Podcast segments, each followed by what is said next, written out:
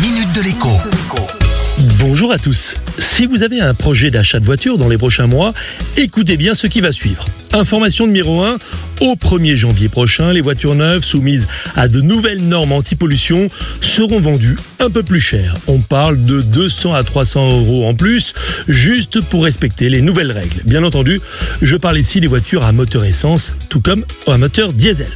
Information numéro 2, dans des dizaines de grandes villes françaises et autour, les voitures à moteur diesel seront bientôt interdites. Quand je dis bientôt, eh bien c'est vraiment bientôt.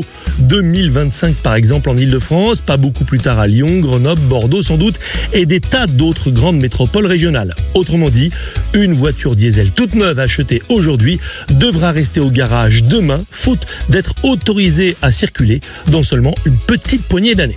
Vous pourriez vous dire, prenons une voiture essence, ce qui est d'ailleurs le pari désormais de près de 7 clients de voitures neuves sur 10. Sauf que pour elles, même donc les plus récentes, eh bien, le coup près tombera à peine plus tard, en 2030 en Ile-de-France et probablement à la même période un peu partout ailleurs. En résumé, acheter une voiture neuve aujourd'hui est loin d'être simple. Et bien évidemment, acheter une voiture électrique, même avec des aides gouvernementales ou régionales, ne répond pas non plus à tous les besoins. Pour ma part, j'ai choisi, je garderai ma vieille familiale jusqu'au bout. Et pour les enfants, eh bien, ils débuteront derrière un volant avec une voiture d'occasion essence qui aura encore le droit de rouler pendant quelques années. À demain. La minute de l'écho avec Jean-Baptiste Giraud sur radioscoop.com et application mobile Radioscoop.